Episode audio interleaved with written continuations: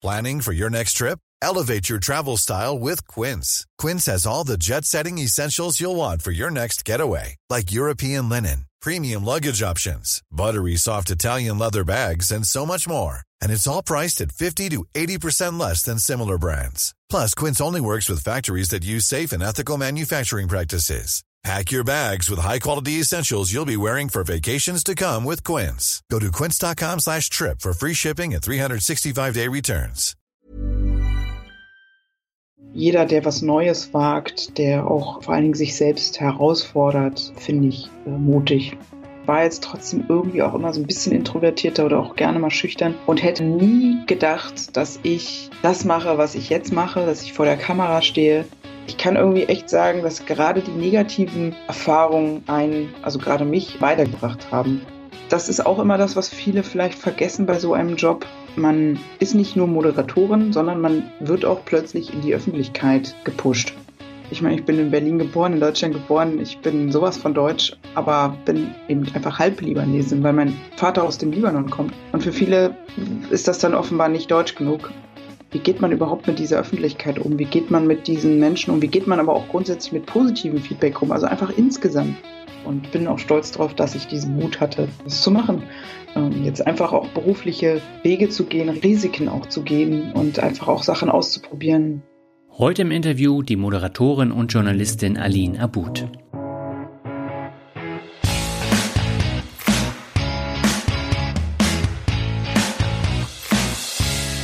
Moin Moin und herzlich willkommen zu einer neuen Folge von Mehr Mut zum Glück. Mein Name ist Daniel Kort und in dieser Folge spreche ich ausführlich mit Aline Abud. Sie arbeitet als Journalistin, Reporterin und Moderatorin beim öffentlich-rechtlichen Rundfunk. Im Gespräch geht es um Traumjobs, Karrierewege und persönliche Zielsetzungen und außerdem erzählt Aline von ihrer brandneuen Dokumentation über die Protestbewegungen junger Menschen in Europa. Und das Interview ist diesmal etwas anders geworden, denn das erste Mal interviewe ich mit Aline eine festangestellte Journalistin, die seit vier Jahren beim ZDF arbeitet und deren Karriere gerade richtig ins Rollen kommt. Zuvor war es ja eher so, dass ich viele Menschen interviewt habe, deren Traum es war, sich selbst zu verwirklichen und auf Karriere im klassischen Sinne zu verzichten. Das ist jetzt die erste Folge, wo es tatsächlich auch um Karriere geht und wo man mal so ein bisschen hinter die Kulissen schauen kann. Und Aline erzählt von ihrem Werdegang und wie sich das alles entwickelt hat und auch von den Schwierigkeiten, die der Job als Journalistin, Moderatorin mit sich bringt. Und damit würde ich sagen, gehen wir ab zum Interview. Meine Leitung geht heute nach Mainz zu Aline Abud. Sie ist Journalistin, Reporterin und Moderatorin beim öffentlich-rechtlichen Rundfunk. Und wir wollen heute über Chancen, Karriere und persönliche Zielsetzungen sprechen. Bevor wir das machen, aber erstmal herzlich willkommen bei Mehr Mut zum Glück, Aline. Hallo Daniel. Ja, freut mich, dass es nun endlich geklappt hat. Ich glaube, der Weg, der war extrem lang. Fast sechs Monate hat es jetzt gedauert, bis wir uns endlich mal persönlich sprechen. ja, vor allem persönlich virtuell. persönlich virtuell, ja diesen Zeiten, ja, das, äh, wie das dann so ist, ne? Genau. Obwohl wir ja eigentlich äh, wahrscheinlich jetzt möglicherweise mehr Zeit haben, aber trotzdem irgendwie hat man es dann doch nicht. ja, du warst ja auch viel unterwegs, da kommen wir ja gleich nochmal äh, drauf zu sprechen und äh, da hast du auch eine Menge zu erzählen. Lass uns mal anfangen mit einer Standardfrage in diesem Podcast, nämlich der Frage nach dem Glück. Was bedeutet dir persönlich denn Glück? Ja, ich finde das eine sehr schöne Frage, aber auch immer eine sehr schwierige, weil das, ich würde mal sagen, dass Glück für mich ähm, nicht unbedingt immer was Spezielles bedeutet, sondern eigentlich eher so Momente. Mhm. Ähm, also natürlich kann man sagen, ja, Glück ist, wenn man genug Geld hat, wenn man ein, ein Haus hat oder beziehungsweise ein Dach über den Kopf, äh, wenn man eine Familie hat oder sowas. Für manche ist Glück ja etwas anderes, aber ich habe so festgestellt in den, ja, weiß nicht, so für mich, dass Glück eigentlich mal Momente sind, wo man dann auch einfach wirklich spürt in dem Moment, wenn es einem dann, ja, weiß ich nicht, so warm ums Herz wird und ähm, das klingt ja so ganz kitschig, aber es ist irgendwie so. Ähm, man denkt, jetzt passt's einfach. Ne? Mhm. Und ich glaube, Glück kann eben auch unterschiedlich sein. Und ich, ich finde aber vor allen Dingen, dass es sich in den, in den Momenten zeigt. Mhm. Du arbeitest ja als Journalistin, als Reporterin und Moderatorin und hast so tagtäglich auch mit schlechten Nachrichten zu tun. Da ist so nicht viel mit dem Thema Glück. Lassen sich denn diese schlechten Nachrichten irgendwann auch ausblenden? Ähm, natürlich. Also man kann sehr gut ausblenden. Man, mhm. man kriegt man schon irgendwie hin. Das, äh, so ein bisschen, muss ich sagen, stumpft man auch irgendwann ab. Das ja. ist ganz einfach so und ich glaube, das muss man auch. Und das klingt jetzt hart, aber ähm, oder, oder das klingt vielleicht auch kalt, ich weiß nicht, aber ich glaube, das muss man auch. Aber irgendwie lässt es einen noch nicht kalt. Also ich kann jetzt nicht sagen, dass wenn ich die Sachen vorlese, dass ich das einfach abspeise für mhm. mich. Ähm, da passiert schon was in mir und äh, das geht auch allen so. Also ich kenne eigentlich niemanden, den das äh, kalt lässt. Also das ist einfach so. Ähm, aber das Problem ist natürlich, ja, jeden Tag kommt äh, immer was Neues dazu oder was anderes. Und dann gibt es natürlich auch so trockene Themen, ähm, die einen auch wirklich manchmal auf den Geist gehen. Das klingt dann so banal, aber das sind natürlich jetzt keine Themen, wo Menschen sterben, ähm, natürlich, sondern eher so, so trockene, ich weiß nicht, also ich meine, Brexit ist immer so ein Thema gewesen, wo wir auch alle irgendwann dachten, so mein Gott, wie lange müssen wir das jetzt noch machen? Mhm. Aber das, das sind eben die Nachrichten, das ist die Welt. Auf, in der Welt passieren einfach Dinge, unterschiedliche Dinge und das ist eben auch unser Job, das zu vermitteln und auch zu vermitteln, dass es eben auch aktuell ist, dass es wichtig ist, dass ähm, wir auch darüber nachdenken sollten, sollen, was da draußen so passiert und dass wir eben nicht, also hier in Deutschland und in einem, finde ich, vor allen Dingen dieses Jahr, finde ich, ist mir das noch viel, viel bewusster geworden, hm. privilegierten Land Deutschland, dass uns das eigentlich dadurch vielleicht noch viel bewusster wird, wie gut es uns eigentlich geht. Hm. Ja, da kommen wir ja später nochmal äh, drauf zu sprechen, weil du ja auch in anderen Ländern warst und äh, dich da auch mit verschiedenen Leuten unterhalten hast. Ähm, aber generell, bevor wir das äh, machen und auf das Thema eingehen, in diesem Podcast interviewe ich ja viele Menschen, deren Traum es war und ist, sich selber zu verwirklichen und dann eben auch auf Karriere im klassischen Sinne zu verzichten. Du stichst da so ein bisschen heraus. War das, was du heute machst, eigentlich schon immer dein Traumjob? Die Frage wird mir sehr oft gestellt weil wahrscheinlich viele, oder was heißt weil, weil Moderation ähm, für viele Menschen, äh, denke ich mal, ein Traumjob ist. Und dann wird mhm. gesagt, ja, das muss doch bestimmt auch dein Traumjob gewesen sein. Also es ist ein Traumjob, ja. Das heißt aber nicht, dass es jetzt unbedingt meiner war und ich immer gesagt habe, ich muss da jetzt hin, weil mein Weg zu diesem Job war sehr, ja, naja, nicht straight, sag ich jetzt mal, also mhm. unkonventioneller als vielleicht bei manch anderen oder jetzt nicht so der Standardweg, wie viele sich das immer vorstellen, wie man Moderatorin oder Moderator wird. Und ich, ich habe es aber selber auch nie gedacht, dass ich so, also dass ich so dahin komme, wie ich dahin gekommen bin, über ja viele Wege. Und man sagt ja auch eben, viele Wege führen nach Rom. Und ich kann es nicht anders bestätigen. Und gerade Moderation würde ich jetzt mal behaupten, auch aus den ja, Geschichten, Erfahrungen, die ich von anderen Leuten kenne, die das machen, spielen auch Zufälle, viele Zufälle eine Rolle. Hm. Vielleicht bisschen Glück, das stimmt. Und natürlich auch, wenn du so kennenlernst. Aber am Ende ist es auch immer sehr viel harte Arbeit. Also das muss ich jetzt so ähm, mittlerweile auch mal mir zugestehen, weil ich immer so sehr schnell dabei bin und sage, ja, ja, das ist auch viel Glück und ähm, ich habe so viele, ich habe einfach Glück gehabt, so sage ich immer mhm. gerne. Oder habe ich in den letzten Jahren immer gesagt. Aber ich habe dann auch irgendwann mal darüber nachgedacht und auch eine Freundin, die von mir, äh, die mich gut kennt und mich lange kennt, die hat dann gesagt, Aline, ja, Glück ist dabei. Aber ich kenne dich so lange und ich weiß, du hast einfach, einfach extrem hart dafür gearbeitet und mhm. irgendwann war es einfach mal Zeit dafür, sagen wir es mal so.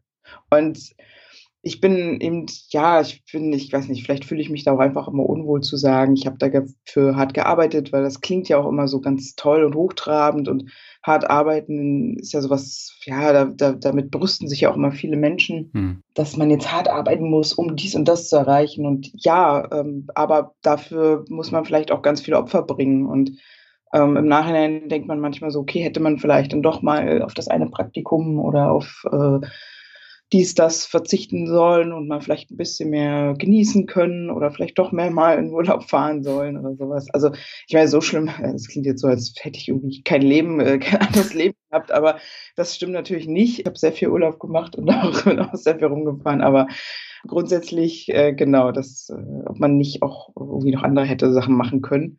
Aber ich weiß nicht, ich bin zufrieden jetzt im Nachhinein, wie es alles ge gekommen ist. Ich habe auch viele schlechte Erfahrungen gemacht, sozusagen in, in anderen Jobs, die ich dazwischen gemacht habe, bis ich jetzt da bin, wo ich bin. Hm. Und damals habe ich dann gedacht, oh Gott, ähm, ich will hier weg und was mache ich hier? Und äh, mein erster Job nach dem Studium, oh Gott, ich kann noch nicht kündigen, etc., etc. Und am Ende hat man es dann aber trotzdem gemacht. Und ich habe jetzt auch wieder, das klingt jetzt auch wieder so altklug und ähm, irgendwie so, als hätte ich irgendwie schon so ein ewig langes Leben hinter mir. Aber ich kann irgendwie echt sagen, dass gerade die negativen Erfahrungen einen, also gerade mich, aber ich denke mal auch viele irgendwie immer am meisten gebracht haben oder weitergebracht haben. Hm. Und deswegen will ich irgendwie jetzt im Nachhinein auch gar nicht darauf verzichten, so anstrengend die ja dann auch manchmal waren und so, ja, so, so unangenehm sie vielleicht auch waren. Aber irgendwie, finde ich, haben mich die negativen Erfahrungen jetzt im Arbeitsleben irgendwie viel weitergebracht am Ende. Inwiefern haben sie dich weitergebracht? Naja, vor allen Dingen, weil man dann wusste, was man nicht machen will. also das, das sage ich auch zum Beispiel immer, ja, egal wem, also jetzt Jüngere, aber auch beim ZDF lerne ich ja viele StudentInnen kennen, die mich auch natürlich immer fragen, ja, Aline, erzähl mal so ein bisschen, äh, kannst du mir Tipps geben oder wie, wie hast du das gemacht und so. Und irgendwie sage ich immer auch dann, naja, probier dich auch ein bisschen aus und stelle auch fest, dass das, was du da vielleicht dann jetzt gerade im Praktikum machst, vielleicht nicht dein Ding ist. Hm.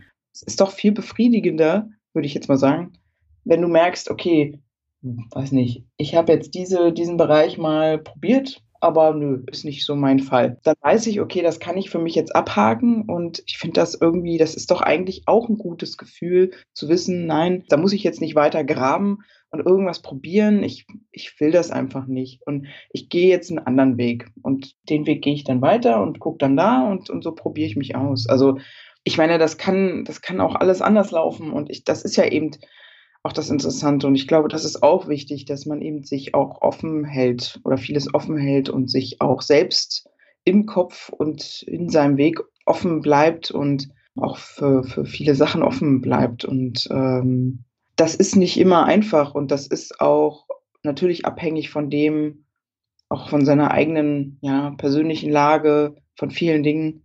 Aber so grundsätzlich finde ich, sollte man das versuchen. Und mhm soweit man es schafft, äh, einfach ausprobieren. Ja. Ja, und man merkt ja, du kommst jetzt langsam auch dahin, wo du wahrscheinlich auch hin wolltest, denn deine Karriere kommt ja immer mehr ins Rollen. Erst letzte Woche hast du auf dem Jugendmedientag in der ARD moderiert und auch auf der digitalen Buchmesse im Oktober hast du einige Interviewrunden moderiert.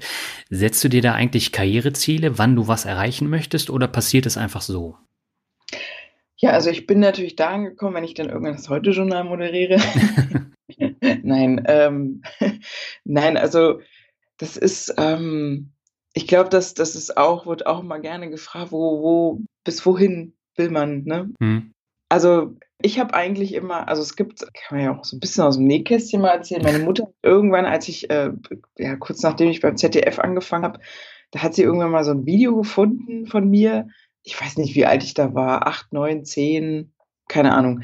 Äh, das ist ein Video, wo ich bei einem Berliner TV-Sender bin. Ich glaube, Alex TV oder TV Berlin. Ich weiß nicht mehr. Da gab es irgendwie einen Tag da auf einer Tür. Mhm.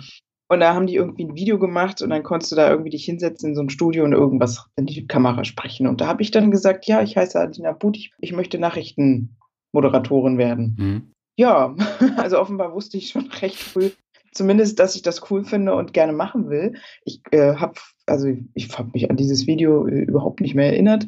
Aber ich wusste schon oder ich hatte schon immer so einen Blick, dass mir Moderation oder etwas vor der Kamera gefällt und Spaß macht und dass ich das, dass ich da nichts dagegen hätte. Aber ich habe nie gesagt, ja, ich muss jetzt dahin, ich muss jetzt zum ZDF oder ich muss jetzt ins Fernsehen, ich muss das und jenes machen. Und wenn ich da nicht ankomme, dann ist alles ganz furchtbar und dann ist mein Leben nicht vollkommen.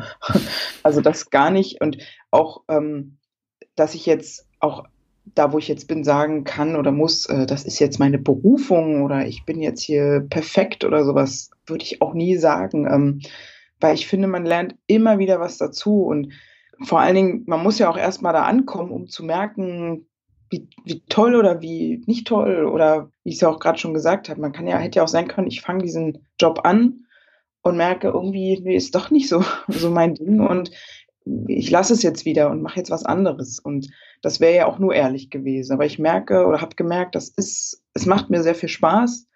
Ich würde jetzt auch behaupten, ich kann das ganz gut. Ähm, also ich, ich glaube, ich muss das jetzt auch mittlerweile mal behaupten, weil ich bin, wie gesagt, wie man schon vielleicht gemerkt hat, ich, ich, ich ähm, sage ungern, äh, ob ich jetzt gut oder äh, ja oder irgendwas ganz toll mache und ähm, mir ist sowas immer unangenehm, weil ich finde, irgendwie viele Menschen machen das toll und es ist auch viel ähm, Erfahrung und viel Routine und ähm, auch äh, ja auch viel Ausprobieren dabei.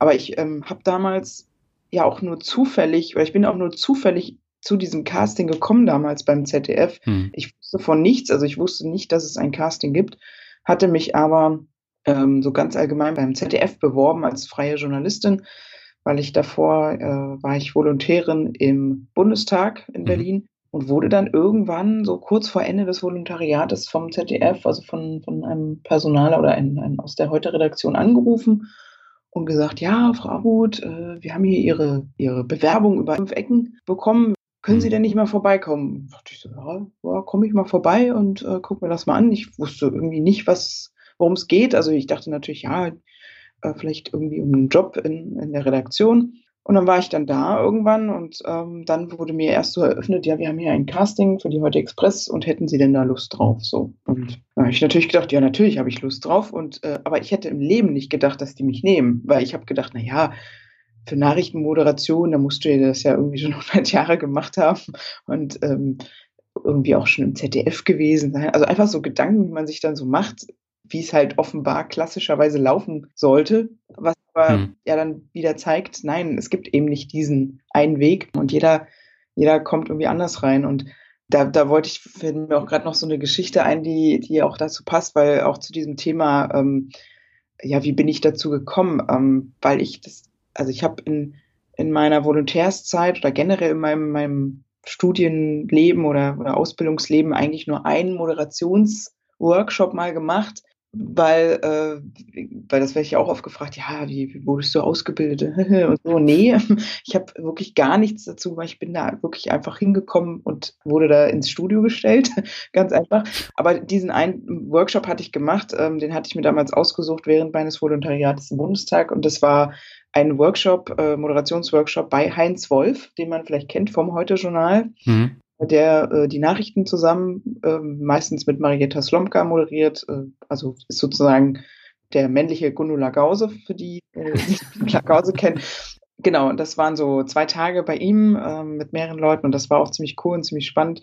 Und da durfte ich mich mal ausprobieren. Und da habe ich ihn kennengelernt und habe natürlich die klassische Frage gestellt: Mensch, Heinz, wie bist du denn eigentlich Moderator geworden? So die Standardfrage, die, glaube ich, jeder Moderator, Moderatorin äh, jedes Mal gefragt wird. Und mhm. dann sagte er natürlich auch die sehr unbefriedigende Standardantwort jedes Moderator und Moderatorin: Ja, ich war zur richtigen Zeit am richtigen Ort. so, toll, danke. Ähm, was soll ich jetzt damit anfangen? und ja, das Problem ist, ein Jahr später, weil das war eben ein Jahr davor, ein Jahr später äh, hatte ich genau dieselbe Erfahrung gemacht beim ZDF. Ich war zur richtigen Zeit am richtigen Ort und wurde dann eingestellt als Nachrichtenmoderatorin und Nachrichtenredakteurin in ZDF mhm. heute. Und war einfach irgendwie zur richtigen Zeit da, wo es dieses Casting gab und passte halt auch gerade wie die Faust aufs Auge offenbar so und bin seitdem dort. Das sind auch äh, vier Jahre, ja. Ja, aber das heißt, das Thema Glück, ähm, das kommt dann schon häufiger dann auch in deinem Lebenslauf vor. Ja, also in diesen vier Jahren ist sehr viel passiert und es ist immer die Frage, ob man sagt, ich bin erst vier Jahre beim ZDF oder schon vier Jahre. Hm weil manche sind da wirklich auch schon Jahrzehnte und aber ich habe manchmal das Gefühl, also vom Gefühl fühlt es sich an, ich wäre schon zehn Jahre dabei, aber eigentlich sind es dann doch erst nur vier. Und in den vier Jahren ist, würde ich sagen, karrieretechnisch sehr viel passiert und ähm, was ich natürlich super finde. Aber andererseits war es auch eine sehr harte Zeit. Ähm, und äh, das vergessen ja auch immer viele, ähm, was hinter so Jobs, egal welcher das jetzt ist, auch so steht oder steht. Ähm, für mich war das dann vor allen Dingen privat natürlich auch schwierig, weil ich jetzt oder seitdem ja auch viel pendle, pendeln muss zwischen Berlin und Mainz. Ich äh, komme ja aus Berlin und ähm, wohne da auch und äh, das ist meine Heimat. Dort sind alle Freunde, Freund, Familie, Eltern, Großeltern. Ja, und dieses Pendeln allein ist, ist ja auch anstrengend. Und mhm. das äh, nimmt einen auch mit. Und gerade in der ersten Zeit habe ich ja auch noch Redaktion gemacht. Das heißt, ich war noch viel, viel häufiger in Mainz und ähm, das hat mich schon ziemlich mitgenommen. Und äh, dann kam noch die Schichtarbeit dazu und die schon echt heavy ist. Also heute, wie gesagt, hatte ich äh, MoMA-Schicht, da musste ich um halb drei raus und äh, um vier fing dann meine Schicht an oder kurz vor vier. Hm. Geht dann bis um neun. Und da haben wir dann jede halbe Sendung, eine Sendung Express, heute Express im ZDF Morgenmagazin. Hm. Ähm, ja, und dann ist man um neun äh, fertig, äh, fix und fertig.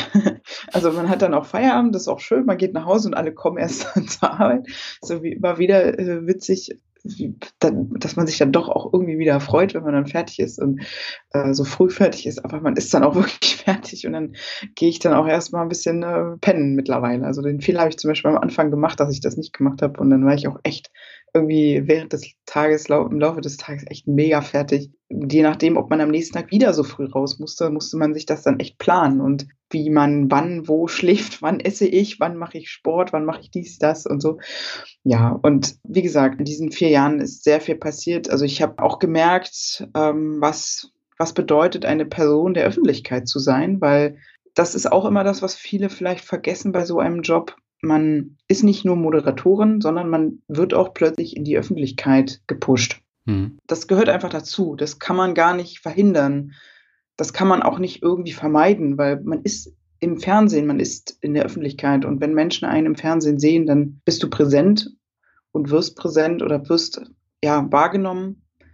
Und das kann schön sein, klar, wenn man viel Zuspruch bekommt und Leute dich toll finden ähm, das ist auch nett, aber andererseits kann es auch genauso andersrum laufen und umso, sage ich mal, bekannter man wird und auch so, umso mehr du dann vielleicht doch auch bei gewissen Leuten aneckst, weil du eben ihnen offenbar nicht in ihr Schema passt, hm. desto unangenehmer wird das auch. Und das merke ich auch, umso länger das jetzt ist oder umso mehr Zeit vergeht, dass ähm, ja da auch immer mehr Leute dazukommen, die eben einen irgendwie für falsch halten, also falsch in, in, im Sinne von ja, ähm, also ich meine, ich bin in Berlin geboren, in Deutschland geboren, ich bin sowas von Deutsch, mhm. aber bin eben einfach halb Libanesin, weil mein Vater aus dem Libanon kommt. Und für viele ist das dann offenbar nicht deutsch genug oder nicht deutsch. Mhm. Und dann wird einem die Heimat abgesprochen. Und dieses, ich meine, das ist ein Thema für sich und das, das wissen wir alle. Und da geht es anderen noch viel schlimmer. Also wenn ich dann äh, meine Kollegin Dunja Hayali die kann da äh, Bücher drüber erzählen, schreibt sie auch. Ja. Und äh, genau darüber. Und da hat man da nicht so Lust drauf. Und ähm, da muss man dann auch erstmal für sich lernen, wie geht man überhaupt mit dieser Öffentlichkeit um? Wie geht man mit diesen Menschen um? Wie geht man aber auch grundsätzlich mit positivem Feedback um? Also einfach insgesamt. Man da einfach mhm. reingeschmissen. Es hat mir auch keiner erklärt, Aline, wie läuft das so in der Öffentlichkeit? Was musst du machen? Was, was, was solltest du vermeiden? Und ähm, das musste ich auch alles erst lernen. Und ich meine, jetzt, jetzt rede ich so negativ über diesen Job. Ähm, nein, es ist, es ist ein toller Job. Es ist auch ein unkonventioneller Job. Es macht nicht jeder. Es gibt ihn auch nicht so oft. Das stimmt. Ähm, ich kann auch nicht einfach so wechseln oder sagen, hier, ich, ich höre jetzt hier auf, ich mache irgendwas anderes in der Moderation. Das geht eben nicht so einfach. Hm. Es ist kein Job, den man mal eben so wechseln kann. Aber er hat natürlich auch Privilegien, ganz klar. Und ich finde, das muss man sich auch klar machen, dass eben weil man dann in der Öffentlichkeit steht, dass natürlich Leute auf einen aufmerksam werden und sich für einen interessieren. Und das kann auch schön sein, natürlich. Und je nachdem, wie du es nutzt, ähm, finde ich, sollte man es eigentlich auch nur sinnvoll nutzen, würde ich sagen. Also so versuche ich das jedenfalls jetzt mittlerweile, weil man natürlich auch merkt, dass es eben, ja, dass man es eben auch gut nutzen kann für beispielsweise, ja, äh, ich bin eben offenbar, ich habe ja diesen Stempel drauf, auf mir, ein Mensch mit Migrationsbiografie, Migrationsvordergrund, mhm. wie man es auch nennen möchte. Ähm, ich bin so nicht aufgewachsen, muss ich ganz ehrlich sagen, mit diesem Begriff. Das war für mich nie ein Thema. Aber mittlerweile ist es eben eins, dass ich das, dass ich, dass ich dazugehöre zu dieser Sorte Mensch und ähm, und versuche aber das jetzt sozusagen dafür zu nutzen, um eben anderen, denen es ähnlich geht, die aber jetzt nicht so eine Öffentlichkeit haben, und äh, das vielleicht irgendwie nutzen können, eine Stimme zu geben und ähm, sozusagen darauf aufmerksam zu machen, dass wir eben auch mehr Diversität brauchen, auch mehr Menschen mit, mit diesen ganz vielen Plus. Also ist nämlich mhm. meine Rede. Also es ist nur ein Plus. Also das soll jetzt nicht heißen, dass wenn man nicht fünf Sprachen oder zehn Sprachen kann, dass man jetzt irgendwie äh, schlecht ist oder oder oder nicht wichtig oder äh, also totaler Blödsinn natürlich, ne? Aber ja. ich würde trotzdem nie sagen und ich finde, das sollte auch noch viel viel deutlicher werden, gerade auch für Kinder und Jugendliche in Schulen, ähm, dass wenn man mehrere Sprachen kann und mitbringt ähm, und auch und auch noch verschiedene kulturelle Hintergründe, dass das immer ein Plus ist. Es ist doch nie etwas Negatives, wenn ich mehrere Kulturen kenne, wenn ich mehrere Perspektiven habe aus verschiedensten Kulturen, wenn ich eben, wie gesagt, verschiedene Sprachen kann ähm, und das einbinden kann. Das ist doch Wahnsinn. Das ist doch einfach nur wichtig. Und ähm, wenn ich solche Menschen in, in mein, meinem beruflichen Umfeld habe und egal von wo und äh, die das mit einbringen können. Oder ob jemand zum Beispiel, das muss jetzt gar nicht nur sowas sein, auch wenn jemand irgendwas studiert hat, weiß ich nicht, äh, keine Ahnung, äh, Lebensmitteltechnik, ja, irgendwas oder Erziehungswissenschaften oder irgendwas Substanzielles, so was irgendwie auch greifbar ist und, und, und was irgendwie so aus der Mitte, also so wirklich äh, auch was, was unkonventionell ist, ist zum Beispiel auch für den Journalismus. Ähm, mhm. Das finde ich viel, viel interessanter und auch viel spannender und auch meistens viel besser für, für unseren Job auch als Journalistin, äh, Journalistin, Journalisten, weil das eben andere Perspektiven, andere Sichtweisen mit, mit, mit reinkriegt, reinbekommt und man eben nicht so in seiner Blase bleibt. Also sowas finde ich sehr, sehr wichtig. Und jetzt gerade in Richtung Migrationsbiografien äh, und so, finde ich, sollte das auch noch viel, viel positiv konnotierter sein, meines Erachtens. Ich, ich hasse auch diesen Begriff Migrationsbiografie und Migrationsvordergrund, Hintergrund, weil Migration hat halt auch immer so eine negative Konnotation, finde ich. Und das sind ja auch immer diese typischen Framings, ne, also wie man ja auch ähm, versucht eigentlich zu vermeiden. Und also ich glaube, so mittlerweile, ich, weil ich, ich, ich so eine Diskussion auch manchmal einfach so anstrengend finde, auch ähm, über solche Begriffe und Themen, aber es ist einfach so, aber wir müssen sie wahrscheinlich auch führen. Ich bin, glaube ich, äh, und da kommen wir wieder zum Glück, auch glück, glücklich wahrscheinlich äh, dann, wenn, wenn wir einfach nicht mehr darüber reden müssen. Ja. Also wenn wir nicht mehr darüber reden müssen, woher jemand kommt, was er mitbringt, ähm, ob er jetzt schwarz ist, ob er, ob er eine weiße Hautfarbe hat, ob er Frau ist, ob er Mann ist, ob er schwul ist, ob er lesbisch ist, transgender, ähm, ob er Ossi oder Wessi ist. Ähm, mhm. Also das wäre mein, mein persönlich erklärtes Ziel. Ja, das ist auch ein ganz äh, wichtiger Punkt. Du hast ja Dunja Hayali eben schon erwähnt. Du hast, glaube ich, 2016 beim ZDF auch als Redaktionsassistentin und Social Media Redakteurin äh, bei Dunja Hayali angefangen, ne? beim ZDF Donnerstag. Mhm. Und 2015 ging das ja los mit der Flüchtlingskrise und ähm, seitdem ist ja Dunja Hayali auch immer wieder beschimpft worden. Hast du das damals eigentlich mitbekommen als Social Media Redakteurin? Ja, natürlich. Also ich habe damals, also ich habe auch in der Redaktion gearbeitet und ich habe unter anderem aber auch eben ähm, ihre Fanpost äh, ja, beantwortet bekommen und gesammelt und äh, aber auch Social Media gemacht unter anderem. Und äh, das war eine sehr interessante Zeit. Ähm, äh, und auch vor allen Dingen für mich, äh, gerade in diesen ganzen, äh, zu diesen ganzen Themen, die ich jetzt auch gerade schon angesprochen habe, auch eine gute Schule ja. tatsächlich, weil das war ja kurz davor, äh, also ich wusste damals ja schon, als ich das angefangen habe, dass ich beim ZDF anfange. So war das eine gute Schule, um auch selber für, für sich äh, so ein bisschen zu überlegen und zu wissen, wie weit gehe ich mit meinem privaten, persönlichen, wie, wie weit trenne ich das, wie weit äh, binde ich das ein, ähm, wie, wie, wie, hm, wie viel sollte ich von mir geben oder auch nicht? Und einfach generell so die Erfahrung ähm, für mich über Dunja, das war sehr interessant. Und auf jeden Fall habe ich in der Zeit wirklich auch gemerkt, ähm, was da draußen auch echt für Menschen sind, die also einerseits wirklich verzweifelt sind, wirklich Fragen haben, wirklich Ängste haben, hm. aber gleichzeitig auch für Menschen da draußen sind, wo ich denke, ihr habt einfach zu viel Zeit.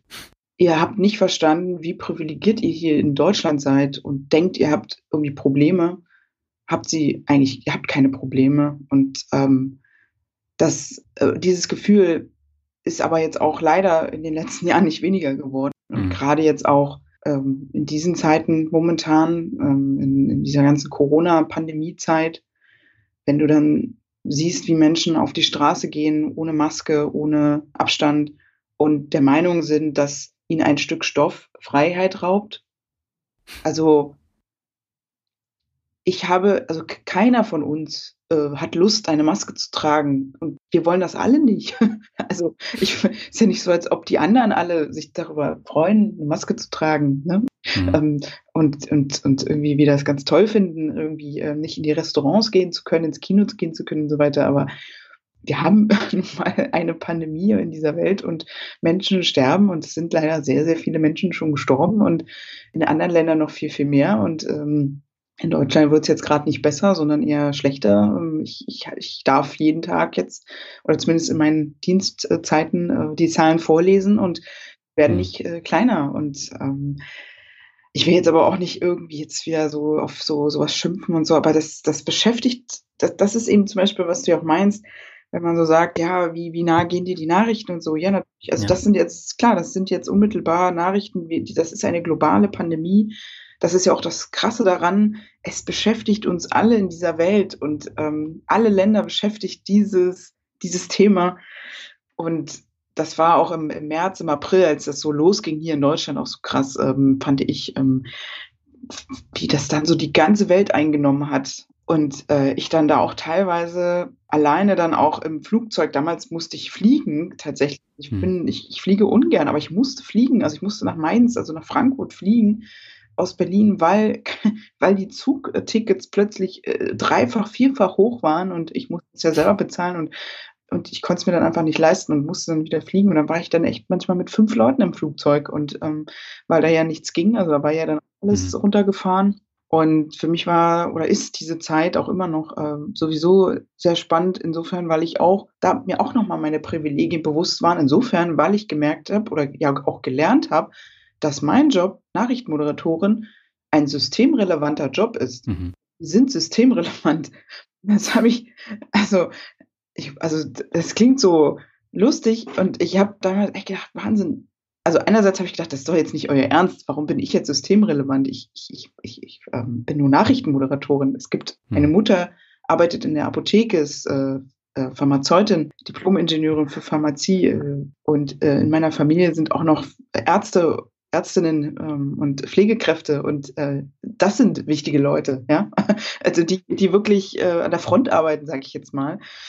Was mache ich? Ne? Ich mache nur Fernsehen. Aber im Nachhinein habe ich natürlich auch verstanden, klar, wir, wir sind wichtig, weil wir natürlich die Menschen informieren und gerade eben informieren, was da draußen ähm, so los ist und was vor sich geht und wie die Zahlen sind, äh, ob es jetzt schon Impfstoffe gibt, wie die Entwicklung ist, etc. etc.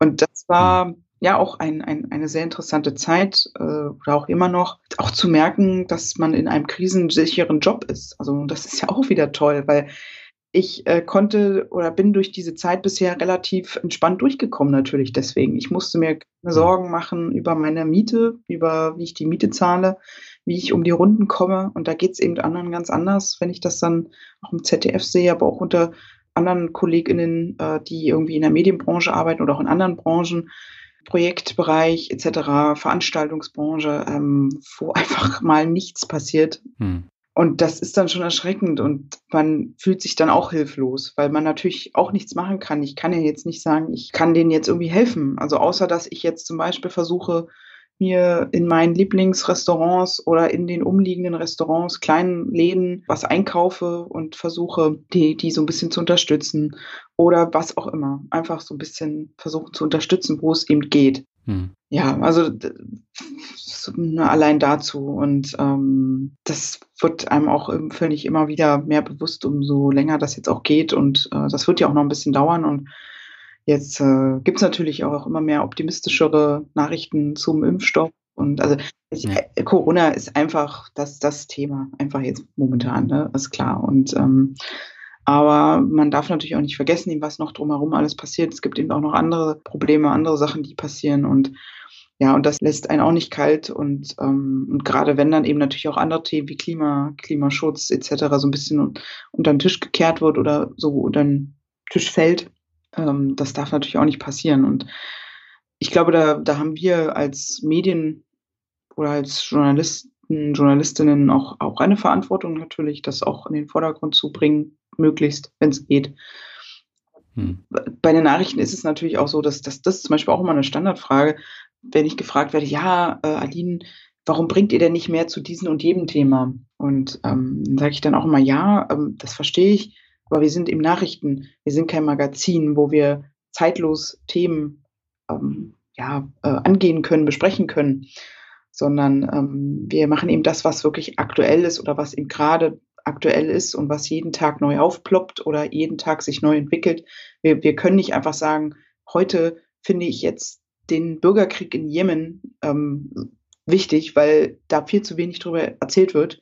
Das kann ich nicht einfach so machen, weil das ist dann auch eine Teamentscheidung natürlich, beziehungsweise auch eine mhm. Entscheidung, was passiert jetzt gerade. Und, und das klingt total ähm, banal, erschreckend und auch vielleicht sehr arrogant und kalt und westlich, keine Ahnung, ja, aber, aber wir, wir, wir müssen uns dann am Ende für was entscheiden oder für Themen, für eine Themenauswahl entscheiden, ähm, die eben für den heutigen Tag aktuell ist und die die Menschen in Deutschland interessiert.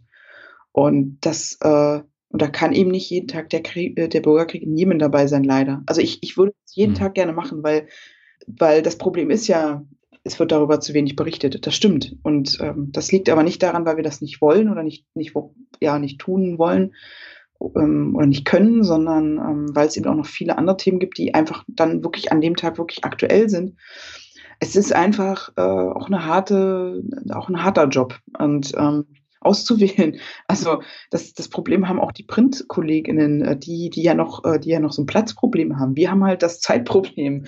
Ähm, ne? Also wir, wir haben eben nur so begrenzte Zeit und in dieser begrenzten Zeit können wir nur das oder jenes bringen. Zum Beispiel in der, äh, in der MoMA-Schicht, äh, da habe ich ja so, ich glaube, sieben oder acht Sendungen, also jede halbe Stunde. Hm. Da können wir natürlich auch mal so ein bisschen wechseln. Ne? Also und sagen, hier, die, ähm, in der Sendung bringen wir mal ein bisschen das und dann ähm, schieben wir mal das noch mit rein. Da geht das und äh, auch in anderen Schichten, die ich habe in der Express, geht das auch, weil wir eben mehrere Sendungen haben, mehrere Live-Sendungen, mehrere Aufzeichnungen, die dann eben ähm, ja, äh, gezeigt werden, hochgeladen werden ähm, äh, oder Live-Sendungen und da geht das dann. Aber in so einer 19 Uhr wird dann eben irgendwann also in, in, in, in, in diesem ganzen Laufe des Tages irgendwann entschieden, so sieht die Sendung jetzt aus und das ist sie jetzt. Wenn natürlich da jetzt irgendwas Breaking News mäßig reinkommt, dann wird eben auch nochmal umgeschoben und ähm, dann muss eben irgendwas anderes dafür rausfallen und das ist einfach, ja, das ist einfach Nachrichten, das sind einfach Nachrichten und und ähm, oder zumindest TV-Nachrichten, ja. Und äh, aber da sind zum Beispiel, wie jetzt im ZDF, also ja auch jetzt äh, weiter schon, äh, wir haben jetzt auch äh, seit September auch die Livestreams, ZDF heute Livestreams. Das bedeutet, dass wir jetzt auch noch eine extra Schicht haben und auch ein extra Studio, wo wir als ähm, ModeratorInnen dann auch quasi uns hinstellen, wenn wirklich, wirklich direkt was passiert und irgendwas Aktuelles, Akutes passiert, ähm, wo wir wirklich mal auf Strecke arbeiten können. Also das heißt, man stellt sich hin, ähm, man hat kein Teleprompter, kein Skript, man muss sich das alles ähm, so zurecht sammeln und zurecht riemeln ähm, und frei sprechen, was wirklich nochmal eine, eine ganz andere Herausforderung ist und wirklich auch nochmal wirklich diesen Job als Moderatorin ähm, sehr herausfordernd macht und auch natürlich sehr spannend und äh, sehr reizhaft auch. Also das muss man aber auch erstmal können und das ist auch eine Routinefrage.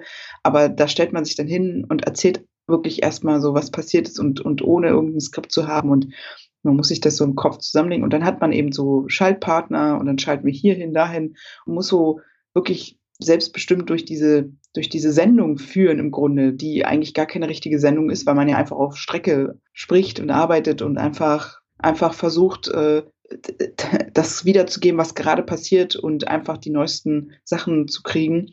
Und das geht natürlich super online und äh, in, so ein, in so einem Livestream. Und das haben wir jetzt auch bei YouTube und so weiter und Facebook, Instagram. Und da werde ich jetzt auch äh, jetzt demnächst äh, häufiger mal eingesetzt und ähm, bin ich auch schon gespannt. Also das äh, können natürlich irgendwelche Pressekonferenzen sein, aber eben auch natürlich Breaking News. Ne? Und gerade jetzt auch zu den US-Wahlen, die wir ja gerade hatten, ist das natürlich mega spannend. Ähm, das, ich meine, da, da war das ja auch so, äh, Dienstag war die Wahl und irgendwie äh, Samstag Nacht bei uns kam ja eigentlich erst so das Ergebnis. Da hatte man das Gefühl, bis Samstag war Dienstag. also wenn man irgendwie einfach die ganze Zeit vor, vom, vor CNN und so saß und wir alle da hockten und dachten, wann geht endlich der Strich weiter oder, oder irgendwie, ähm, wann gehen die Stimmen, die Stimmen auszählen weiter. Es war echt so ein Krimi irgendwie. Ja, aber das ist, das ist halt, das sind halt Nachrichten, das ist halt, äh, ja, das sind so, das gehört dazu. Und, und sowas macht eigentlich diesen Job ja auch erst so richtig spannend und reizvoll, weil ich meine, so, ein, so, ein, so, eine, Geschichte oder sowas passiert ja auch nicht jeden Tag. Also so eine US-Wahl oder irgendeine Wahlen. Also, und ähm, so anstrengend das dann auch ist, macht das dann aber den Job dann auch sehr spannend und sehr reizvoll. Ja. Ja. Du hast das Thema Proteste angesprochen und du hast auch schon angesprochen, dass wir hier in Deutschland ein sehr privilegiertes Leben haben. Du hast dich im Sommer im Rahmen einer Art Dokumentation mit der europaweiten Protestbewegung von jungen Menschen beschäftigt. Worum ging es denn da konkret und wo sind denn da die Unterschiede jetzt zu Deutschland? Ja, ich habe äh, in äh, Polen, Frankreich und auch in Deutschland junge Aktivisten, Aktivistinnen getroffen. Also einfach mhm. ähm, junge Menschen, die sich für etwas einsetzen, unterschiedliche Themen.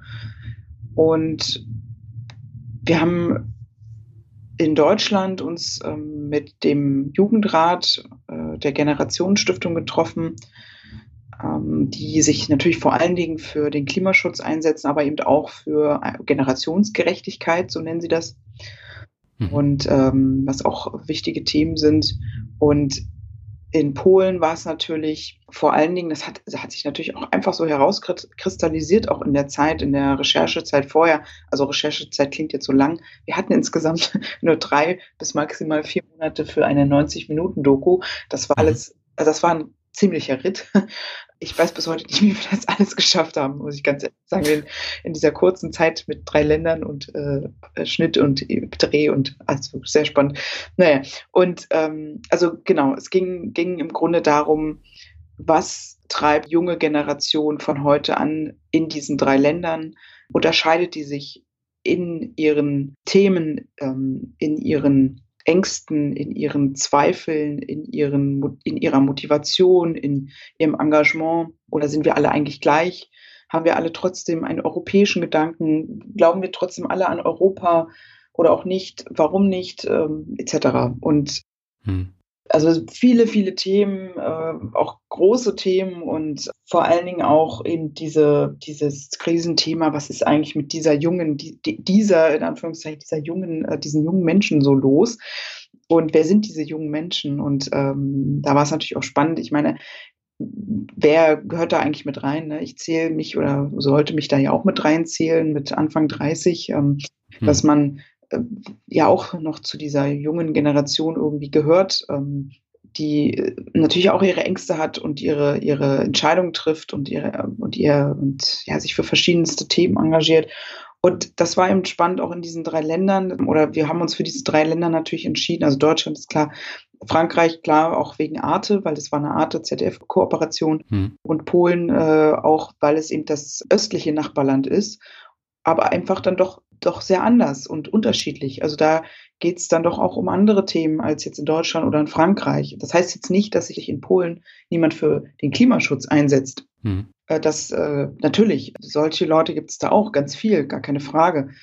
Aber da spielen momentan und in den letzten Jahren äh, andere Themen eine große Rolle. Und das sind vor allen Dingen viel, viel essentiellere, äh, also Themen, die einen viel unmittelbarer als Mensch angreifen. Also das bedeutet, ähm, Grundrechte, Menschenrechte, wen darf ich lieben, mit wem darf ich zusammen sein. Und ähm, da geht eben seit Jahren äh, gerade die, die LGBTQ-Szene auf die Straße, weil es in Polen eben eine starke ja, Spaltung, wenn man so will. Spaltung klingt immer so sehr schwarz-weiß. Das ist es irgendwie auch nicht, aber hm. ich muss das jetzt erstmal so ganz einfach erklären.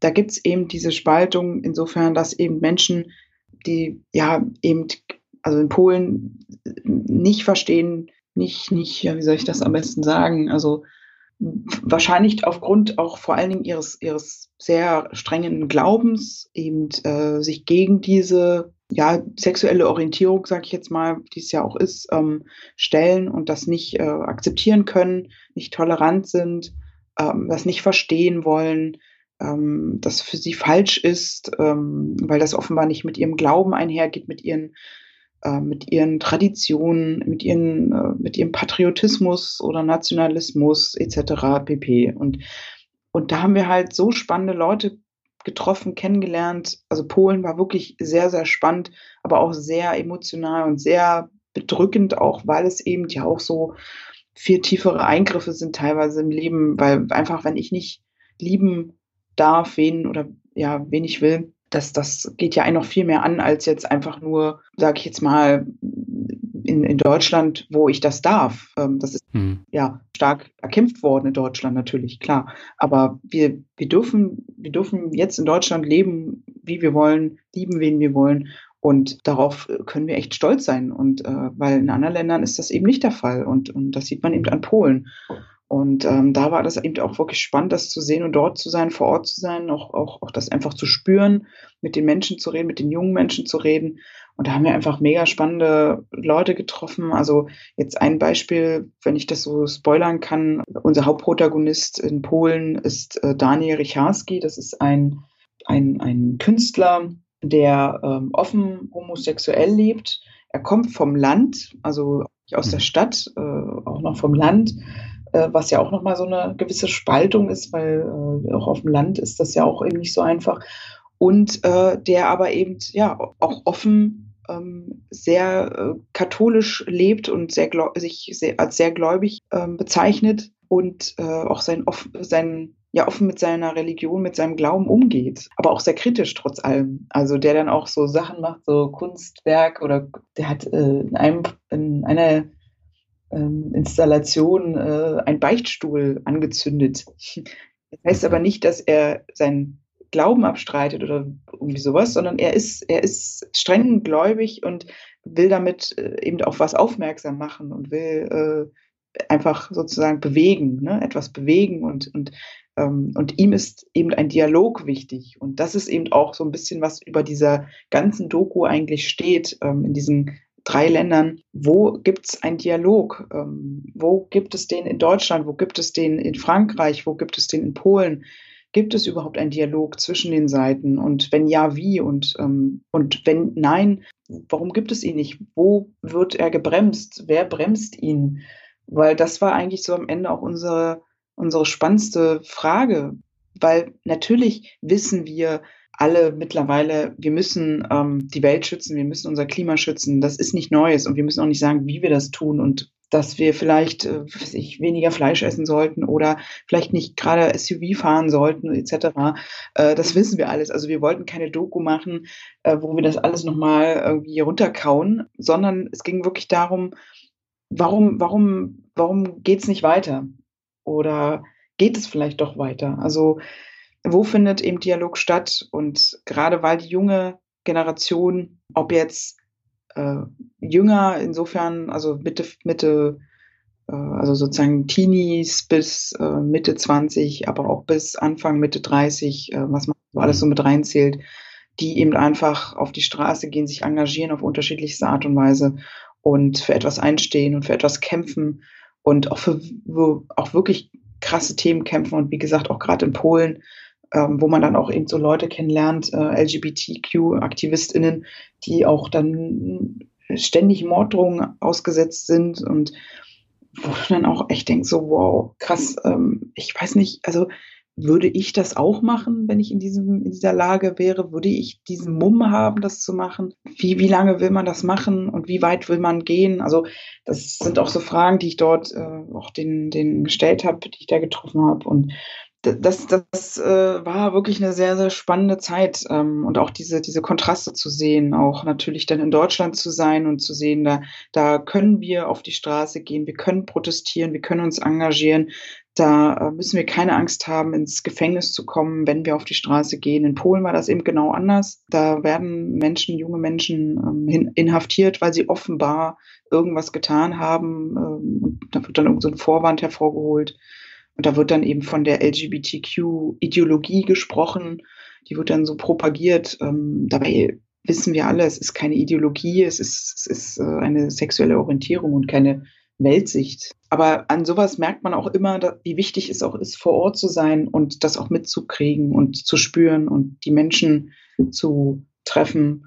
Und ähm, auf Arabisch gibt es immer so ein, so, ein, so ein Sprichwort, wo man sagt, man muss die, die Luft schmecken, um das, um das so aufzunehmen, um die Emotionen zu spüren. Und ähm, ich finde, das stimmt. Also das, das stimmt in vielerlei Hinsicht. Und deswegen kann ich auch grundsätzlich immer nur sagen, ähm, also wenn dann irgendwann mal Corona vorbei ist, fahrt in die Länder, ähm, macht euch euer eigenes Bild und glaubt nicht immer an das, was andere so sagen über die Länder. Und äh, da kann ich natürlich über den Nahen Osten jetzt äh, sagen, äh, weil da immer so viel drüber erzählt wird und, und viele, viele auch negative Sachen. Und äh, ich kann immer nur sagen, fahrt hin, äh, macht euch euer eigenes Bild, lernt Leute kennen, ähm, sprecht mit den Menschen dort.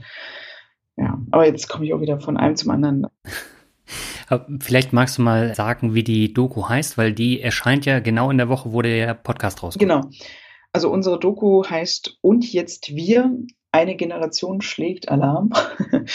Und die kommt am 24. November um 21.45 Uhr auf Arte und äh, ist aber dann natürlich auch in der Mediathek zu sehen. Vielleicht auch irgendwann mal im ZDF, das weiß ich jetzt aber noch nicht. Und ja, ich freue mich über jedes Feedback. Okay. Ein äh, weiteres Betätigungsfeld von dir, das nennt sich Die da oben. Und äh, dort geht es um politische Entscheidungen, die kritisch hinterfragt werden und auch für die Generation Y und die Millennials genauer beleuchtet werden. Wie wichtig ist es denn, dass sich gerade junge Leute mit der Politik im Bundestag auseinandersetzen?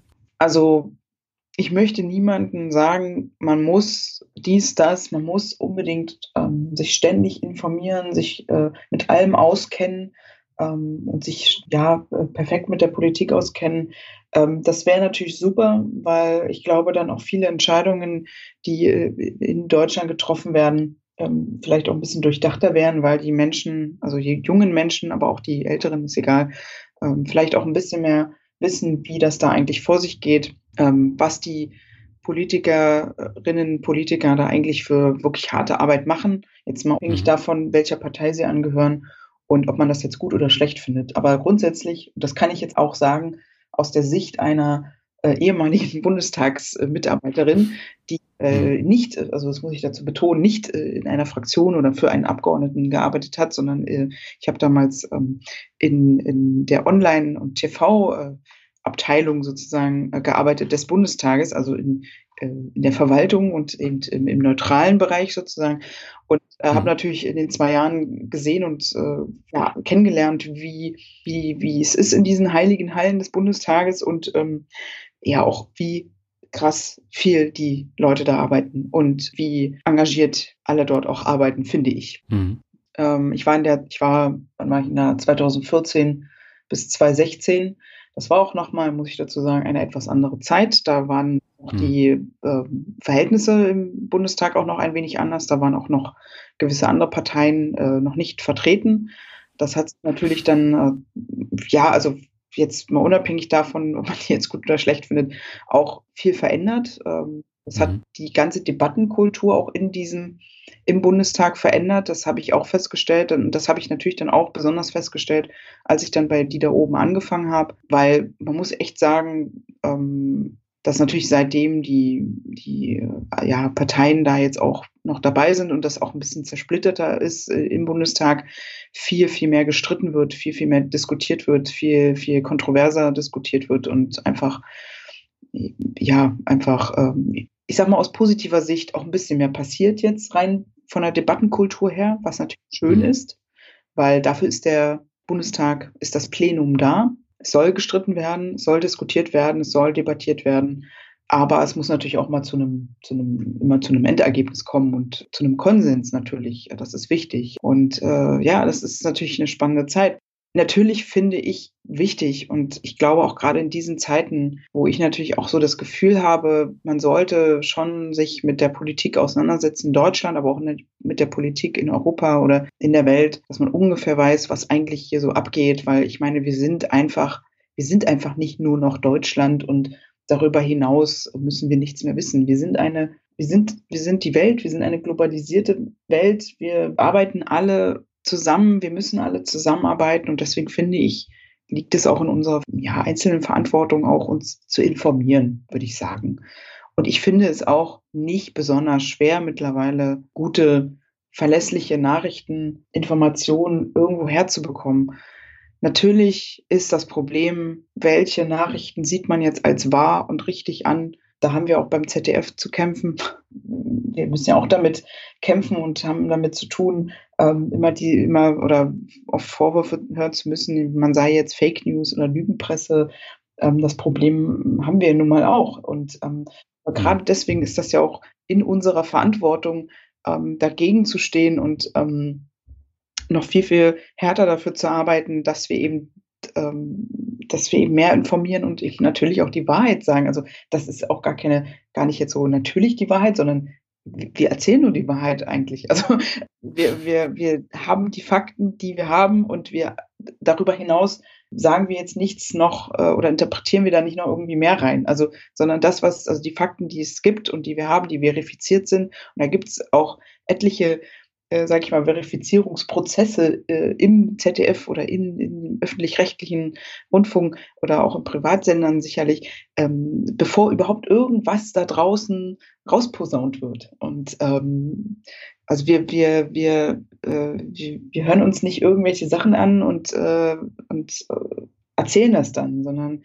das wird verifiziert, das wird äh, überprüft und wenn wir mit irgendwas unsicher sind, dann wird das auch einfach nicht ähm, nicht erzählt und äh, nicht darüber berichtet, weil es einfach zu unsicher ist vielleicht oder zu unklar und einfach zu wenig ähm, Quellen fehlen. Und, ähm, und das ist in den, finde ich, äh, in den letzten Jahren noch viel, viel akuter geworden und viel wichtiger.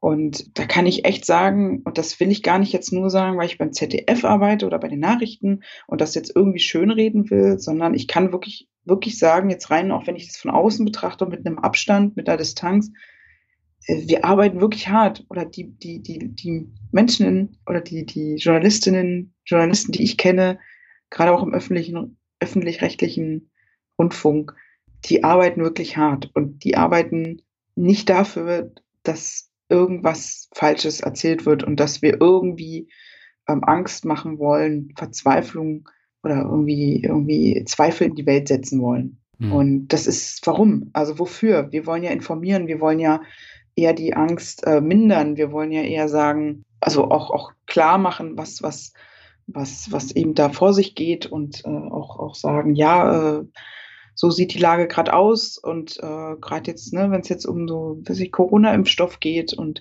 da würden wir ja nicht einfach äh, sagen, ja, wir haben jetzt einen Wirkstoff, wir haben jetzt sofort einen Impfstoff, sondern immer die Abstufung sozusagen und erst wenn es wirklich, wirklich hundertfach verifiziert ist und, und wir wissen, dieser Wirkstoff wirkt wirklich zu 100 Prozent oder wirkt, dann, ähm, dann sagen wir das auch aber nicht, mhm. nicht irgendwie vorher schon oder, oder machen das klein oder ähm, wollen irgendwie sich Angst schüren oder irgendwas Falsches verbreiten oder irgendwie, es ruft auch nicht Merkel irgendwie jeden Morgen an bei uns. Also das, das, ist schon, schon interessant, was Menschen so denken, was wir hier offenbar tun. Also das finde ich sehr spannend. Und um nochmal auf deine Frage zurückzukommen, eigentlich, also ja, natürlich finde ich es wichtig, äh, wenn junge Leute sich für Politik interessieren. Ich habe aber mittlerweile echt äh, das Gefühl, dass manchmal junge Leute, und junge Leute heißt jetzt für mich, also U35, also unter 35, aber vor allen Dingen auch diese Generation, die wirklich jetzt auch viel auf die Straße gehen, also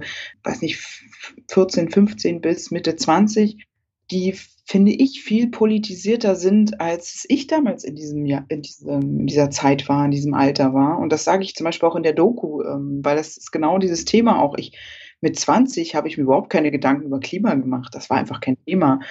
Da mhm. habe ich, äh, da war, habe ich gerade mit meinem Studium angefangen und äh, war einfach damit beschäftigt. Und das ist auf jeden Fall spannend. Genauso wichtig ist es aber auch zu sagen, dass die, die jungen Leute, die auf die Straße gehen, das sind engagierte Leute und äh, aber eben auch privilegierte Leute, weil die, man muss ja sagen, sie können auf die Straße gehen, weil sie eben alles haben, weil sie eben die Freiheit haben, auf die Straße gehen zu können, weil sie eben die Freiheit haben, an äh, die Informationen ranzukommen, die sie haben wollen und eben sich informieren zu dürfen und eben auch einfach das Privileg haben, ähm, laut sein zu dürfen, sich engagieren zu dürfen und eben auch keine Angst haben zu müssen ähm, für das, was sie da sagen und für, für vielleicht auch, auch wenn sie irgendwas anderes behaupten, jetzt gleich eingesperrt zu werden. Und das ist eben in anderen Ländern eben anders. Und das ist eben dann, wie gesagt, auch in, in unseren Nachbarländern teilweise anders, in Frankreich oder Polen. Und das ist eben auch das, was ich auch in der Doku auch zeige oder, oder man eben äh, feststellt und äh, über was ich da mit den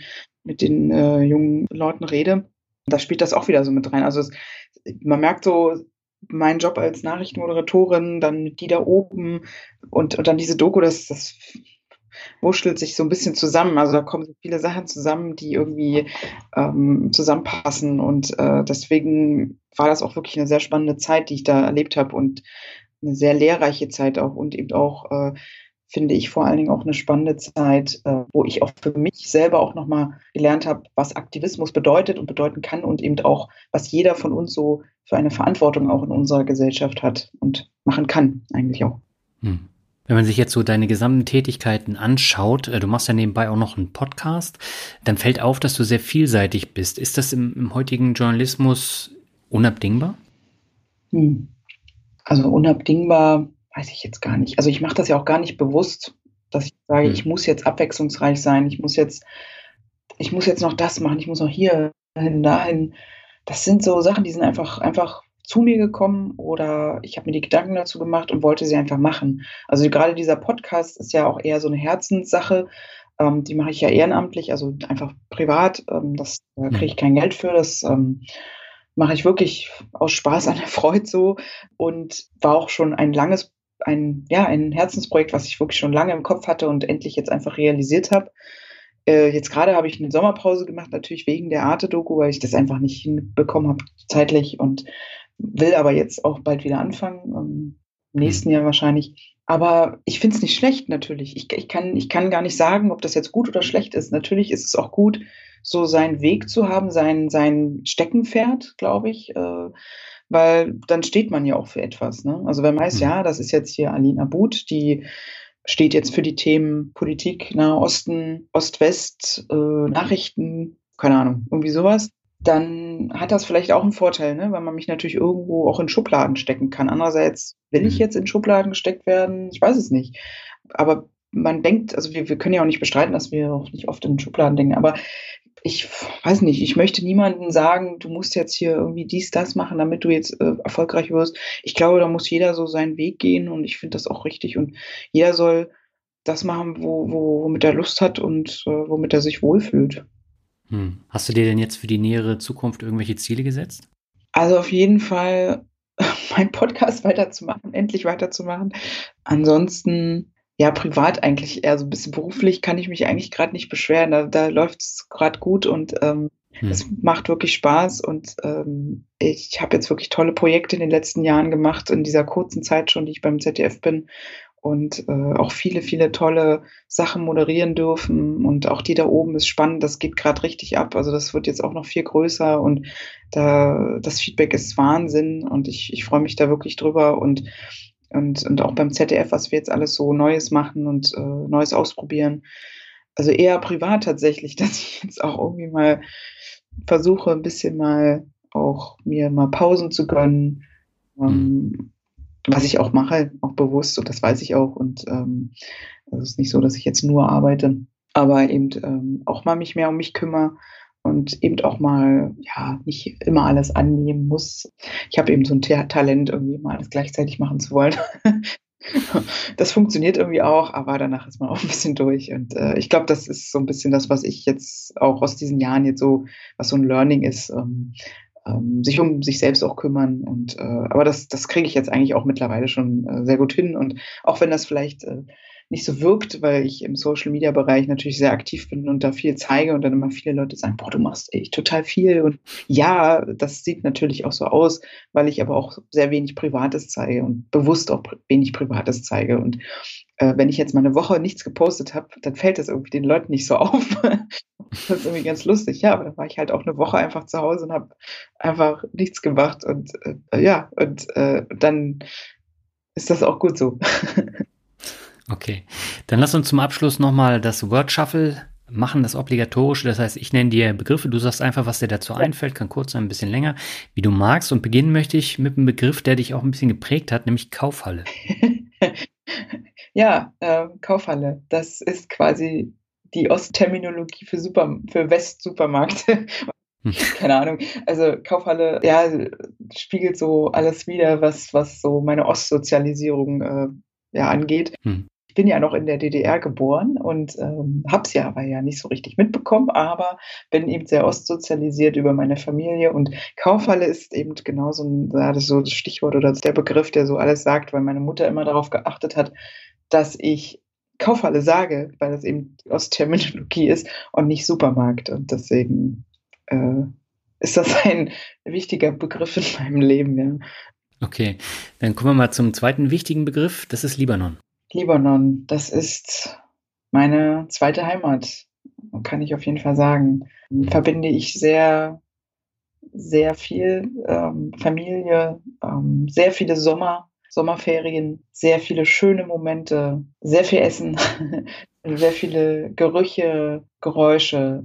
Ähm, also eigentlich nur Positives, aber natürlich auch, auch ja, negative Situation. Ähm, insofern, weil, ähm, weil ich auch ähm, dort mal Kriegserfahrung gesammelt habe, 2006 oder Fluchterfahrung, mhm. ähm, weil wir 2006, als es diesen Sommerkrieg gab zwischen Israel und der ähm, Miliz oder politischen ja, Miliz ähm, Hisbollah, da eben mittendrin waren und ja, das alles nicht sehr schön war, ähm, dann diesen Krieg mitzuerleben und dabei zu sein und, und Bomben zu erleben und dann eben auch aus diesem Land flüchten zu müssen, was sehr traumatisierend war, kann ich jetzt aber erst im Nachhinein sagen, tatsächlich. Damals war mir das nicht so bewusst, ich war 16.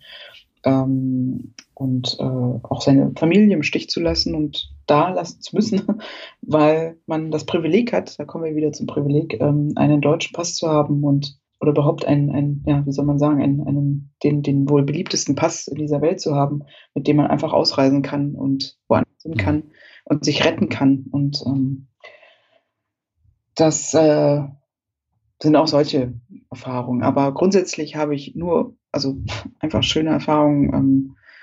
Ähm, äh, ich, ich, ich vermisse dieses Land sehr. Ich war dieses Jahr natürlich noch nicht einmal da. Ich bin sonst eigentlich mindestens einmal im Jahr dort. Hm ja, dieser, diese, dieses Land, diese, diese, dieser Teil meiner Identität ähm, spielt eine große Rolle, genauso wie auch der deutsche Teil. Also da im Libanon schlägt auch mein Herz. Aber ich bin natürlich Deutsche, ich, ich, ich, ich sehe mich als Deutsche, aber dieser Teil gehört auch zu mir und ähm, ich bin auch immer wieder froh und stolz darauf, ja, diese, diese Identität zu haben, diese Kultur kennenlernen zu dürfen, diese Sprache sprechen zu dürfen ähm, und kann nur jedem raten, mal Libanon zu besuchen. okay. ja. Der nächste Begriff, da sprichst du einige von, es ist Sprachen. ja, einige in, in, meinem Lebenslauf steht auch, ich kann auch Türkisch und ich kann sehr gut Französisch. ich das nicht mehr so gut, das sollte ich vielleicht mal ein bisschen äh, aktualisieren. Ähm, ja, also ich habe äh, Arabisch oder vor allen Dingen Libanesisch natürlich über meinen Vater gelernt, über meine Familie im Libanon, hm. aber ähm, vor allen Dingen eigentlich über die Sommerferien, die ich da immer war. Also ich bin, seitdem ich zwei Jahre alt bin, eigentlich jedes Jahr im Libanon gewesen, immer in den Sommerferien und habe das dort eigentlich dann so gelernt, so über Hören und Sprechen. Hm. Ähm, mein Vater war leider nicht immer so konsequent, äh, deswegen bin ich nicht ganz muttersprachlich aufgewachsen, leider. Aber ich habe es dann auch noch studiert, also Arabistik ähm, nach, meinem, nach meiner Schule und äh, habe dann aber Hocharabisch gelernt. Also man lernt im Studium nicht, nicht die Dialekte oder sowas. Das musst du dann nicht nochmal mhm. selbst so aneignen. Deswegen äh, bin ich froh, dass ich die, dass ich die Libanesisch sozusagen vorher schon gelernt habe oder so ungefähr gelernt habe und ja, kennenlernen durfte. Weil das Problem bei Arabisch ist, dass es einfach eine sauschwere Sprache ist und Hocharabisch, was man eben lernt, nicht so das ist, womit die Leute so reden. Die, jedes Land hat seine eigenen Dialekte und im Land gibt es auch nochmal hunderttausende verschiedene Dialekte, so wie wir das ja auch in Deutschland haben. Und äh, es ist einfach wirklich schwer und ähm, es ist auch schwer, einen Dialekt zu lernen. Und, aber ich finde es wahnsinnig beeindruckend für jeden oder jeder, der versucht, diese Sprache zu lernen. es ist, äh, ich, äh, äh, also wirklich, ich bin da auch kläglich an dieser Grammatik gescheitert. Es ist einfach wirklich sauschwer, aber auch wunderschön. Also gerade auch die Schrift äh, ist wunderschön und es macht Spaß, sie auch zu sprechen und zu schreiben. Und genau, aber klar, Französisch habe ich in der Schule gelernt, ähm, konnte ich jetzt in der Doku auch noch ein bisschen anwenden, das war ganz schön. Mhm. Und gerade Französisch ist natürlich auch im Libanon eine wichtige Sprache, ähm, weil Libanon natürlich meine französische Kolonie war und eine mhm. Familie aus dem christlichen Gebiet kommt, die eben alle eigentlich mindestens immer gleich drei Sprachen können, von gefühlt Geburt an, ja. Also ja. die lernen von Geburt an so Englisch, äh, Französisch und äh, Arabisch natürlich. Und äh, die sind da multilingual, das ist Wahnsinn. Ähm, ich finde es ganz toll. Also ich finde das, find das auch sehr wichtig und äh, das versuche ich eigentlich auch oder würde ich auch für meine Kinder so machen, beziehungsweise finde, sollte das auch in Deutschland noch viel, viel mehr gepusht werden, dass man mindestens noch Englisch schon sehr früh lernt. Ja. Hm. Der nächste Begriff ist Temperament. Hm. Also da kann ich eigentlich ganz kurz dazu sagen, dass wenn ich im Libanon bin, habe ich ein ganz anderes Temperament als in Deutschland. Daher habe ich den Begriff auch.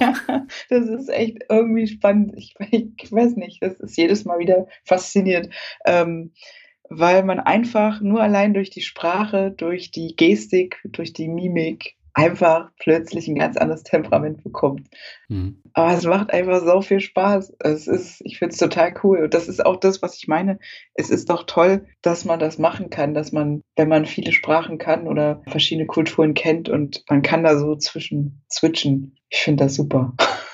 Hm, okay, dann kommen wir zum vorletzten Begriff. Das ist eine YouTube-Reihe und zwar Germania. Ja, Germania ist eine tolle YouTube-Reihe, die jetzt zielweise, äh, glaube ich, seit zwei Wochen, weil das war witzig, weil, weil du sagst, ähm, weil ich da auch gerade das, ich habe das nämlich äh, im ZDF MoMA gesehen, weil da hatte ich nämlich auch gerade Dienst. Hm. Man kann das jetzt auch in der ZDF-Mediathek sehen, also nicht nur bei YouTube äh, und on, also da, sondern eben auch Germania gibt es jetzt auch im ZDF mit neun Folgen, mhm. soweit ich weiß. Ja, ich äh, bin da auch dabei. Es ist eine Reihe, ähm, wo eben äh, Menschen äh, unterschiedlichst Berufungen ähm, mit äh, Migrationsbiografien ähm, vorgestellt werden. Und da wurde ich auch mal porträtiert, ähm, wann das? 2019, ja, letztes Jahr, genau. Da habe ich auch gerade bei die da oben angefangen. Mhm. Und wo, ja, ähm, einfach auch Menschen gezeigt werden, die eben in Deutschland leben, aus Deutschland kommen, die irgendwie mit Deutschland zu, zu tun haben, aber eben genau das eben mitbringen, eben noch dieses Plus an anderen Kulturen, anderen Sprachen, anderen Hintergründen. Und das soll sozusagen da gezeigt werden, dass, dass das eben auch Deutschland ist. Mhm. Ja, kann ich nur empfehlen. Das ist eine tolle Serie und ich habe mir da auch einige angeguckt. Ähm, deins natürlich zuerst, um mich auch so ein bisschen vorzubereiten, aber da bin ich dann auf andere gestolpert und das hat echt ähm, auch berührt, wenn man das geguckt hat. Ja, total. Also da sind Wahnsinnsgeschichten mhm. dabei. Ich, ich bin auch sehr stolz dabei äh, gewesen zu sein oder dabei zu sein und ähm, ich kann das nur empfehlen, äh, jeden anzuschauen. Ähm, auf jeden Fall, ja. Mhm. Dann kommen wir zum letzten Begriff, das ist Mut. Mut. Ja, das äh, ist auf jeden Fall ein Begriff, der, glaube ich, in den letzten vier Jahren, also seitdem ich beim ZDF bin, eine immer wichtigere Rolle gespielt hat. Insofern, weil gerade, was ich auch schon erzählt habe, so Dinge im Bereich äh, ähm, an, an beruflichen Sachen, die ich jetzt bisher schon gemacht habe. Also nur mal so ein Beispiel. Ich ähm, bin eigentlich nie so ein Mensch gewesen, ein Kind oder Jugendliche, die jetzt so unbedingt, auch wenn man das vielleicht jetzt denken könnte, dass ich jetzt so voll die Rampensau gewesen sei. Ich habe im Theater gespielt, also ich habe im, in, im Schultheater gespielt, ja, und ich hatte auch kein Problem, vor der Kamera zu stehen, aber ich war jetzt trotzdem irgendwie auch immer so ein bisschen introvertierter oder auch gerne mal schüchtern und hätte mir jetzt also in den letzten Jahren nie gedacht, dass ich das mache, was ich jetzt mache, dass ich vor der Kamera stehe, aber dass ich auch vor allen Dingen solche Jobs mache, wo ich Veranstaltungen moderiere und vor, keine Ahnung, tausend Menschen stehe auf einer großen mhm. Bühne, äh, die kleine Aline, 1,60 groß, die irgendwie so eine Bühne ausfüllt und das irgendwie auch macht. Und da bin ich echt auch über mich hinausgewachsen ähm, und in sehr, sehr viele kalte Wasser gesprungen in, in den letzten Jahren. Ähm, und bin da auch stolz drauf und bin auch stolz drauf, dass ich diesen Mut hatte, ähm, das zu machen. Ähm, jetzt einfach auch berufliche ja, Wege zu gehen, Risiken auch zu gehen und einfach auch Sachen auszuprobieren, wo ich nie gedacht hätte, dass ich das mal mache. Aber auch Mut, insgesamt auch Dinge einfach auszuprobieren. Also zum Beispiel Mut kann so viel bedeuten. Ähm, ich also will das jetzt auch gar nicht nur auf mein berufliches zielen, ähm, aber ich finde, Mut kann was Kleines sein. Also Mut kann auch, kann, können auch kleine Schritte sein.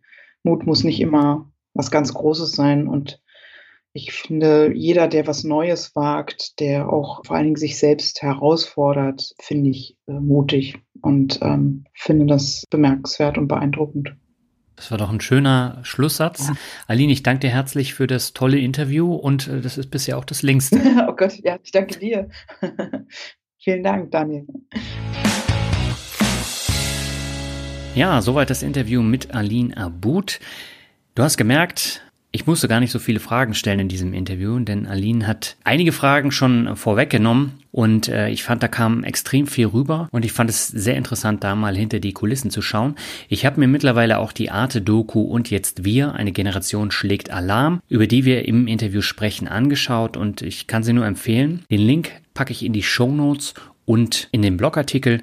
Das heißt, da musst du einfach nur hingehen, äh, draufklicken und es dir anschauen. Und die Doku ist wirklich sehenswert. Damit bin ich am Ende dieser Folge angekommen. In zwei Wochen gibt es schon die nächste Folge. Dann habe ich aber wieder jemanden zu Gast, der sich selbst verwirklicht hat und einen komplett anderen Lebenslauf hat, als wir es gewohnt sind. Und die Folge ist auch ein bisschen länger geworden. Und ich wünsche dir jetzt bis zur nächsten Folge alles Gute und bis bald. Ciao.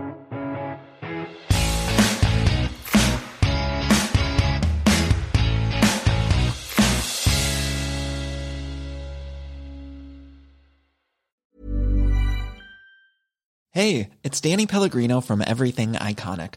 Ready to upgrade your style game without blowing your budget? Check out Quince. They've got all the good stuff shirts and polos, activewear, and fine leather goods, all at 50 to 80% less than other high end brands. And the best part? They're all about safe, ethical, and responsible manufacturing. Get that luxury vibe without the luxury price tag. Hit up quince.com slash upgrade for free shipping and 365 day returns on your next order. That's quince.com slash upgrade.